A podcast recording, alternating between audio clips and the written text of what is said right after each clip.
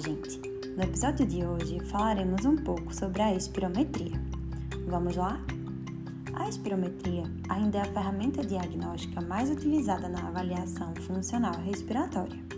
É um exame de ampla aplicabilidade e reprodutibilidade na grande maioria dos pacientes. Além dos valores obtidos de volumes e fluxos, a análise da morfologia de sua curva expiratória e inspiratória também traz informações diagnósticas importantes. A espirometria mensura fluxos e volumes aéreos derivados de manobras inspiratórias e expiratórias máximas forçadas ou lentas. Fornece ricas informações sobre a função pulmonar e, como tal, tem sido utilizada rotineiramente. É possível detectar valores considerados estáticos, volumes e capacidades, e valores considerados dinâmicos, fluxos. Ainda por meio de testes pré e pós-broncodilatadores, obter informações sobre a natureza de uma anormalidade, isto é, se ela é de natureza orgânica, irreversível, ou funcional, reversível. Atualmente, o estudo dos fluxos aéreos pulmonares faz parte do exame funcional respiratório realizado pelo fisioterapeuta e consta no referencial nacional de honorários fisioterapêuticos. Os objetivos desse exame são diagnosticar funcionalmente as disfunções pulmonares obstrutivas e restritivas, avaliar o pré-operatório de ressecção pulmonar e mesmo de cirurgias toracoabdominais, classificar a gravidade funcional para diversas doenças respiratórias, avaliar a evolução clínica de uma pneumopatia e parametrizar recursos terapêuticos por meio de testes pré e pós-intervenção terapêutica, traçando um bom prognóstico. Direcionar condutas para pacientes cardiopatas e subsidiar a avaliação da saúde do trabalhador especialmente no controle de riscos industriais e ocupacionais.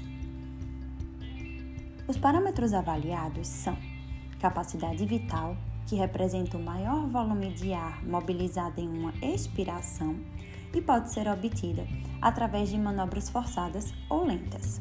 Volume expiratório forçado no primeiro segundo, VF1, que representa o volume de ar exalado no primeiro segundo durante a manobra de capacidade vital forçada. É considerada uma das variáveis mais úteis clinicamente. Relação VF1-CVF, razão entre volume expiratório forçado no primeiro segundo e capacidade vital forçada, sendo muito importante para o diagnóstico de um distúrbio obstrutivo. Fluxo expiratório forçado intermediário que representa o fluxo expiratório forçado médio obtido durante a manobra de CVF. Pico de fluxo expiratório, que representa o fluxo máximo de ar durante a manobra de CVF. E curva fluxo-volume, que é uma análise gráfica do fluxo gerado durante uma manobra de CVF desenhado contra a mudança de volume e facilita a identificação de padrões obstrutivos, restritivos e avaliação da resposta ao broncodilatador. Nas aplicações clínicas, podemos analisar se o distúrbio é obstrutivo, restritivo ou misto. No distúrbio obstrutivo, as alterações são do fluxo expiratório, pois o ar inspirado apresenta dificuldade de ser expirado. As variáveis que melhor exprimem a presença de uma obstrução são VF1, índice de tifenol ou razão VF1-CVF diminuídos. Neste caso, a capacidade vital poderá permanecer normal. O enfisema pulmonar e a bronquite crônica são exemplos de doenças cujo quadro espirométrico pode acusar uma obstrução. Para alguma dessas variáveis, é possível classificar o grau de comprometimento obstrutivo em leve, moderado e grave.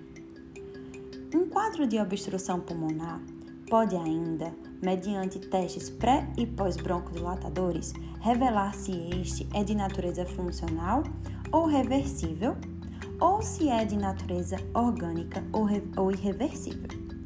Para tal, tem sido adotado o parâmetro de melhora ou de magnitude de reversibilidade acima de 13% no teste pró-broncodilatador para considerar como deficiência obstrutiva funcional. No distúrbio restritivo, as alterações são de redução de todos os volumes estáticos, porém não há necessariamente diminuição de fluxo, especialmente da razão VF1-CVF. O volume que melhor indica uma restrição é a capacidade vital diminuída. A fibrose pulmonar, a cifoescoliose e a obesidade são exemplos de pneumopatias e comprometimentos pulmonares restritivos mas nem sempre as patologias pulmonares são só obstrutivas ou restritivas. Elas podem evidenciar ambas alterações, diminuição do VF1 e da CVF, ou seja, apresentando um distúrbio misto que está presente em diversas patologias. Então é isso, gente. Até semana que vem.